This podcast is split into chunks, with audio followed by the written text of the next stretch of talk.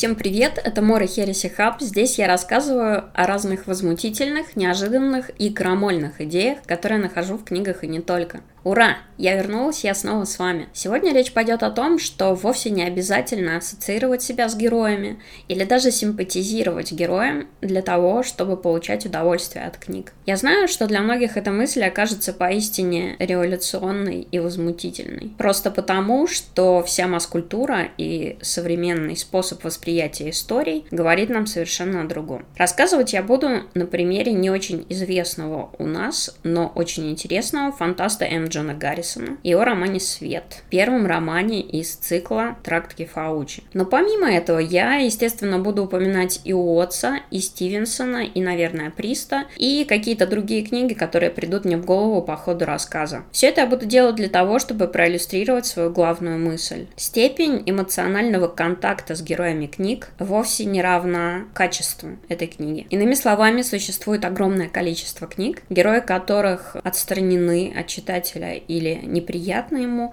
но при этом сами книги восхитительны. По большому счету, мне видится два способа рассказывать истории. Первый и самый, наверное, понятный для читателей – это эмоциональный стиль работы, когда делается ставка на эмоции, на вовлечение эмоциональное, на какую-то драму или на сопереживание героя. В настоящее время этот способ является доминирующим. И чем проще герой, чем он понятнее для читателя, тем считается лучше. Второй вариант – это концептуальный стиль работы. Ну, я его условно так называю. Речь идет о текстах, в которых наиболее важна идея или способ конструкции самого текста. И восторг, какое-то удовольствие достигается за счет того, что читатель может обозреть хитроумность этой концепции, вдохновиться ей и так далее. В большинстве хороших книг концептуальный и эмоциональный стиль работы соединены друг с другом. Поэтому очень многие люди, считающие литературу зоной комфорта, там аналогом утешения или какой-то сладкой булочки,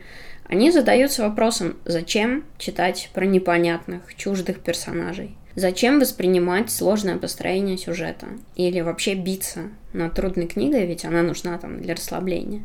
Все это нужно делать для того, чтобы узнать что-то новое. Для того, чтобы расширить свой мир и не искать везде свои отражения. Проза М. Джона Гаррисона отличается невероятной холодностью и при этом определенной элегантностью. Он одновременно очень скуп в плане эмоциональной связи с героями и при этом очень щедр как стилист и как рассказчик умопомрачительных концепций. В его романе есть три главных героя. Первый — это физик Джон Кирни, который занимается исследованиями и открывает уравнения, которые в дальнейшем позволяют людям путешествовать к тракту Кефаучи. Однако мы сразу видим, что работник из него так себе. Кроме того, он серийный убийца. И это не серийный убийца сериалов, который упакован в красивый пакетик, за которым интересно наблюдать. Это какой-то больной, хаотичный человек, который при этом абсолютно не способен создавать осмысленные моральные связи. Все вопросы, которые его интересуют, интересуют, они вряд ли интересуют большую часть читателей. Отношения, которые он выстраивает с окружающими людьми, и вопросы, которые он пытается решить, точно так же не, не являются массовыми, скажем так. Второй герой Гаррисона — это серия Мау Генлишер. Серия Мау Генлишер — это пилот корабля, корабля, он называется Кейшип в оригинале. Это женщина, которая модифицирована и никогда не может вылезти из бака, в котором она плавает. Ее тело изломано и изменено таким образом, чтобы она могла оптимально общаться с математичкой корабля, то есть с его искусственным интеллектом, который занимается математикой перемещений. Серия Мао Генлишер отличный пилот, и казалось бы, здесь читатель может найти для себя какую-то точку опоры. Но при этом, опять же, все, что беспокоит серию Мао Генлишер, настолько абстрактно, в хорошем смысле этого слова, настолько ускорено по сравнению с обычным мышлением, и настолько странно, что ассоциировать себя с серией Мао Генлишер невозможно. И, наконец, третий герой — это читаец, своего рода наркоман виртуальной реальности, бывший пилот, который достиг очень многого и, очевидно, настолько устал от этого, что решил достигнуть еще заодно и дна. Эти три героя существуют в разном времени. Эти три героя действуют в разных локациях, работающих по разным правилам. И если в одном месте мы видим, ну, такой предельный, очень навороченный киберпанк с большим количеством панка, то космос серия Мау Генлишер холоден и безграничен. В одном месте у нас скучность живописных трущоб, а с другой стороны находится тракт Кефаучи, который, собственно, является, наверное, самым главным героем. Если вы думаете, что наличие киберпанка и наличие космических путешествий делает роман остросюжетным, то нет. У Джона Гаррисона холодным является все. У него много героев, еще дополнительных второстепенных героев, но ни один из них не является тем, кому вы можете симпатизировать. Не потому, что они негодяи, хотя некоторые из них да, а потому, что они нетипичны. На мой взгляд, главным героем Джона Гаррисона являются не все эти люди, а тракт Кефаучи, вернее даже непознаваемость и величие тракта Кефаучи. Тракт Кефаучи — это сингулярность без горизонта событий, то есть это то место, в котором нарушаются все привычные нам физические законы. В классической черной дыре в сингулярности сила гравитации настолько велика, что свет не может покинуть горизонт событий, и таким образом все объекты, включая саму черную дыру, нельзя наблюдать. Сингулярность без горизонта событий может наблюдаться извне, и это такая точка, в которой, в принципе, будущее и прошлое, они сосуществуют друг с другом. Они существуют одновременно. По словам Гаррисона, Пенроуз считал, что там лежит не предел людских знаний, а защитный барьер, без которого нарушение законов физики просто выплеснулось бы в нашу Вселенную. Тракт Кефаучи, в котором нарушаются все привычные нам законы, а соответственно разрушается и любой смысл человеческого существования, ну, линейный смысл, который мы придумываем сами себе, порождает обитателей, которые могут взаимодействовать с обитателями другого другой вселенной с тремя героями Гаррисона одновременно в разное время, что, собственно, и происходит в романе «Свет». Как писал один из зарубежных рецензентов, сам тракт э, подрывает любой смысл, который люди могут найти или создать. Мы постоянно желаем обнаружить смысл в происходящем, которого нет, что, в общем, легко доказать. И в присутствии тракта Кефаучи существование такого места, каскада черных дыр, какого-то средоточия странной энергии, которые стремятся и стремились все инопланетные расы описываемого Гаррисоном мира, и которые оставили неимоверное количество обломков опоясывать вот этот вот тракт за счет своего любопытства, которое так и не было удовлетворено. Так вот, это непостижимое место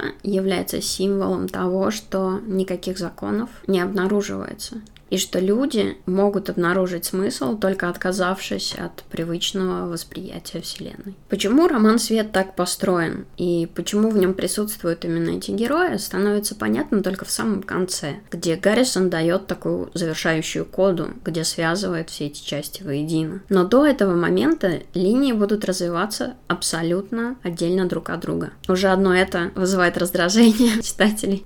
Что мы имеем в результате? У нас есть набор героев, которым абсолютно абсолютно невозможно сопереживать или сочувствовать. Но так и задумано автором, потому что они являются механизмами, которые позволяют читателю подобраться к финальной концепции. Их жизнь является иллюстрацией к той идее, которая символизирует собой тракт Кефауч. И это очень круто. В жизни очень часто происходит странная вещь. Человек читает книгу о неприятном ему герое, и, ну или о герое, который совершает поступки, которые он считает аморальными, например. Очень часто так происходит. Человек человек раздосадован, он разъярен действиями вымышленного вот этого вот персонажа настолько, что он чувствует яростную необходимость обругать книгу и автора, понизить как-то рейтинг. При этом он совершенно не замечает, что, вообще говоря, мораль героя книги и качество этой книги совершенно разные вещи. То есть то, как плохо или вызывающе поступает герой, или то, насколько он вообще чужой для читателя, насколько отлично читателя он себя ощущает, может быть описано великолепно великолепно. И именно это требует большого труда. Книга — это сложный комплекс, некая конструкция, которая работает за счет целого ряда вещей. И очень часто такую ярость читателей вызывает как раз большое мастерство автора. Мне кажется дикостью, когда люди ругают книгу за то, что им не понравилась мораль героя. Какое-то отношение вообще имеет к книге? Я не знаю, это глупость. Если мы берем Джона Гаррисона, то он удивительный стилист. Он использует набор прилагательных, которые практически невозможно невозможно встретить в других книгах. Причем делает это очень точечно. Некоторые его фразы поразительно красивые, при том, что их содержание, то есть содержание этих образов, наверное, вряд ли вызовет восторг у желающего какого-то теплого рассказа человека. Кроме того, Гаррисон очень здорово разворачивает какое-то нуарное полотно. Причем у него такой холодный технологический нуар, я бы сказала, без немного банального монолога главного героя, бредущего с виски, к которому мы привыкли. Это очень отстраненный киберпанковый космонуар.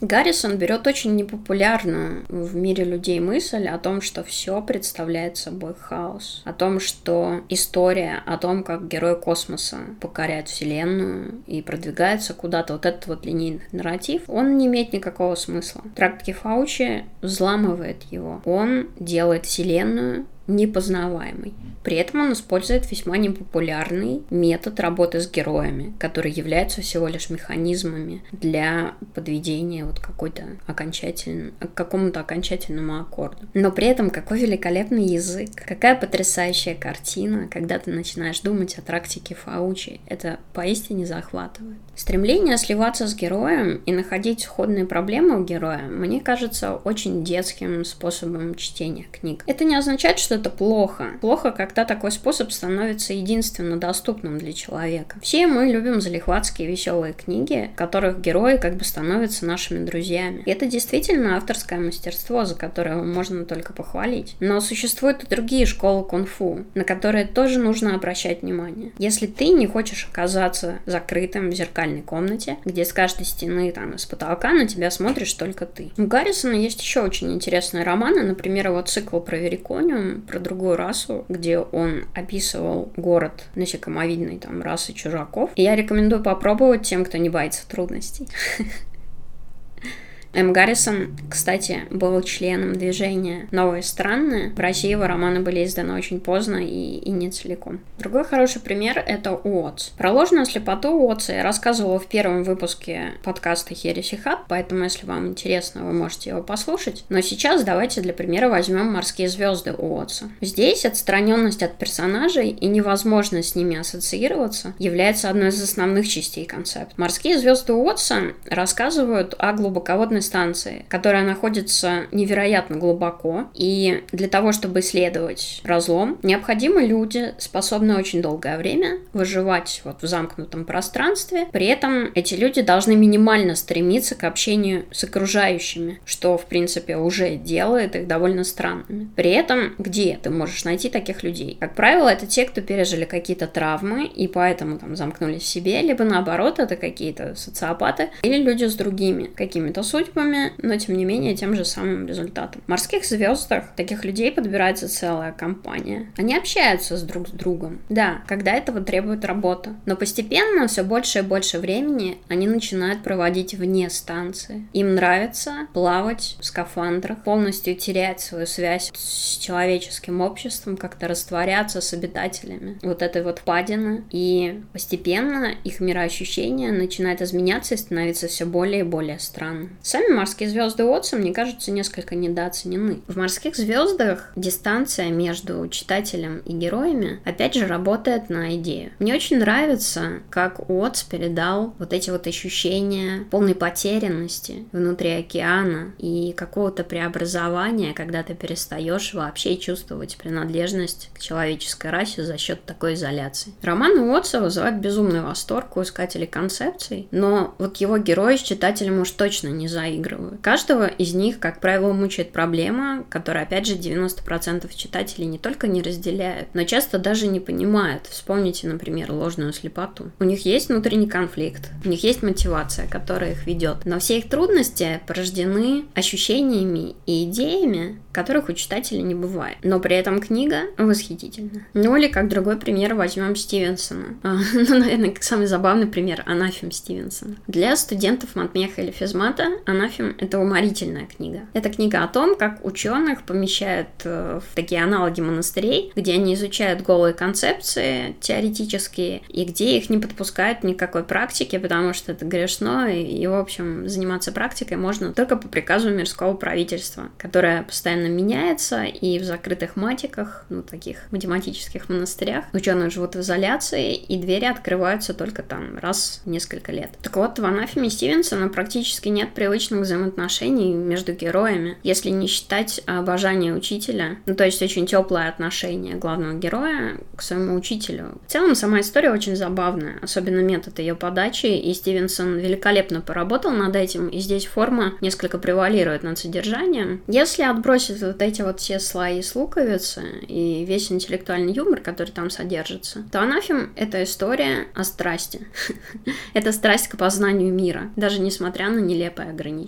Мне хотелось бы верить, что страсть к познанию мира может зажигать читателей, но, к сожалению, как показывает вот популярность определенных вещей, люди не настолько зажигаются такими героями. Для Стивенсона его герои тоже очень важны как часть механизма, который он создает. Они не важны сами по себе. Ты не будешь пытаться их изобразить. Ты не будешь надевать черные очки, чтобы на них походить. Потому что ты даже с трудом представляешь, как они выглядят. Ты можешь обрисовать их почти как угодно. И это, мне кажется, неплохой вещь. Но вот какие идеи их интересовали, как они спорили, и насколько забавные тактики в споре каждый из них использовал, вот это вот ты запоминаешь отлично. Когда я прочитала Анафем, он очень сильно поднял мне настроение, потому что, ну, он действительно смешной. Я решила почитать комментарии в сети и узнать, какую реакцию вообще вызывает этот роман. И один из комментариев, на который я наткнулась, меня поразил. Это был комментарий про возраст героя. Читатель писал, я не понял, какой возраст у учителя главного героя. Для Стивенсона возраст этого человека был абсолютно не важен. Ну, как он, в принципе, не важен для меня. Для него было важно, как он думает, какие способы он изобретает для того, чтобы обойти ограничения, насколько сильно он стремится открыть тайну, которую он только что обнаружил. В такой литературе ты не будешь сливаться с главным героем в экстазе, но сама по себе книжка отличная. Мне кажется, что у многих людей в голове откладывается схема, которая нас всех обучают в школе. Когда мы были на уроках литературы, нам рассказывали, что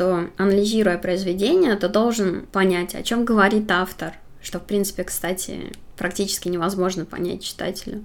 Чему он хочет себя научить? Какой моральный урок дает эта книга? Книги вовсе не обязательно должны давать моральные уроки. На мой взгляд, основная задача книг, если мы не говорим о своего рода психоаналитической функции литературы, то есть когда заебанный жизнью человек хочет почитать что-то миленькое, то задача книг передавать идеи. А для того, чтобы передавать идеи, ассоциирование человека с главным героем вовсе не обязательно. Но здесь я тоже несколько ограничиваю сферу литературы, потому что люди пишут книги с абсолютно разными желаниями, с абсолютно разными целями. Книги могут быть очень похожи, но задачи, которые ставили перед собой авторы, могут кардинально различаться между собой. И там, где одного вы похвалили за то, что он замечательно описал героев, и которые вам очень понравились, и он обрадуется, потому что он действительно старался это делать, а другого вы поругаете за то, что герои у него, значит, недостаточно прописаны или там что любит еще писать, для другого автора это может быть целью. Он, может быть, посвятил огромное количество своего времени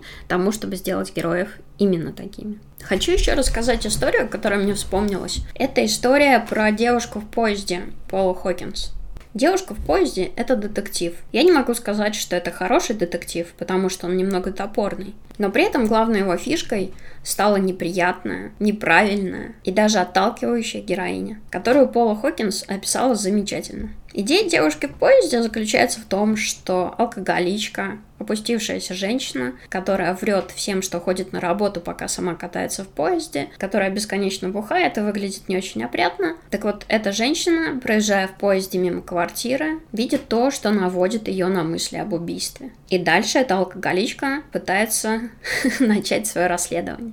Это расследование производится ей с огромным количеством ошибок, нелепостей, глупости, слабости, каких-то провокаций и массы вот вещей, свойственных именно такому женскому персонажу. И именно в этом крутость истории, которая во всех остальных аспектах, кстати, ну, ну так себе. Так вот, героиня Пола Хокинс и ее способность посмотреть на мир глазами героя неприятного вызвала просто шквал каких-то эмоций аудитории. А аудитория в основном женская. Аудитория была в негодовании. Они ругали главную героиню и одновременно ругали автора. Они ставили низкие рейтинги книги, потому что им на самом деле хотелось наказать героиню. Они ставили рейтинги книги, но на самом деле они ставили оценку образу жизни этой женщины. Мне это кажется подлинным безумием. К счастью, огромная часть аудитории нашла этот роман крайне интересным, и Пол Хокинс продолжает писать свои книги, и все у нее отлично, но вот эта вот реакция, по-моему, она поразительна. Читательницы так привыкли каждый раз натягивать на себя шкурку героини какой-то бесхитростной истории, что когда они увидели какую-то странную опустившуюся женщину,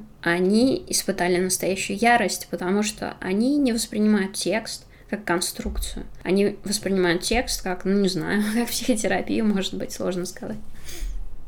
И если вы думаете, что речь идет только о женщинах, то нет, я люблю женщин. У мужчин происходит абсолютно то же самое.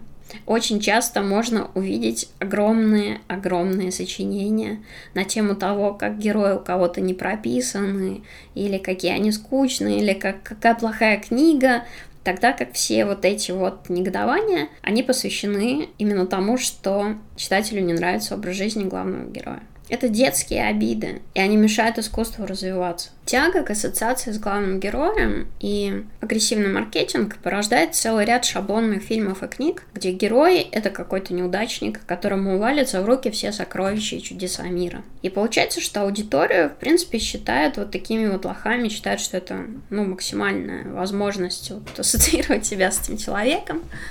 Это очень поверхностный взгляд на механизм работы литературы. А и более того, для того, чтобы ощущать эмоции, не обязательно быть очень похожим на героя. Взаимодействие персонажей значительно богаче. Мы можем сочувствовать слепой негритянке, если ее мотивы или там какие-то качества нам интересны. А в романах примеры которых я привела, нет вообще никакой необходимости вот к этой детской тяге найти себе какого-то приятеля в тексте. Они хороши без этого. Причем любопытно, что от классической литературы мы по большей части такого не требуем. Есть, например, замечательный Набоков. Гумберт в Лолите явно не пример для подражания. Но при этом очень интересно оказаться настолько близко к такому герою. Интересно покачаться на несколько избыточных волнах текста Набокова. Интересно увидеть мир глазами человека, который совсем на тебя не похож. В этом, собственно, и заключается познание мира. Ну, кстати говоря, о фантастике, не так давно издали лотерею Приста. Прист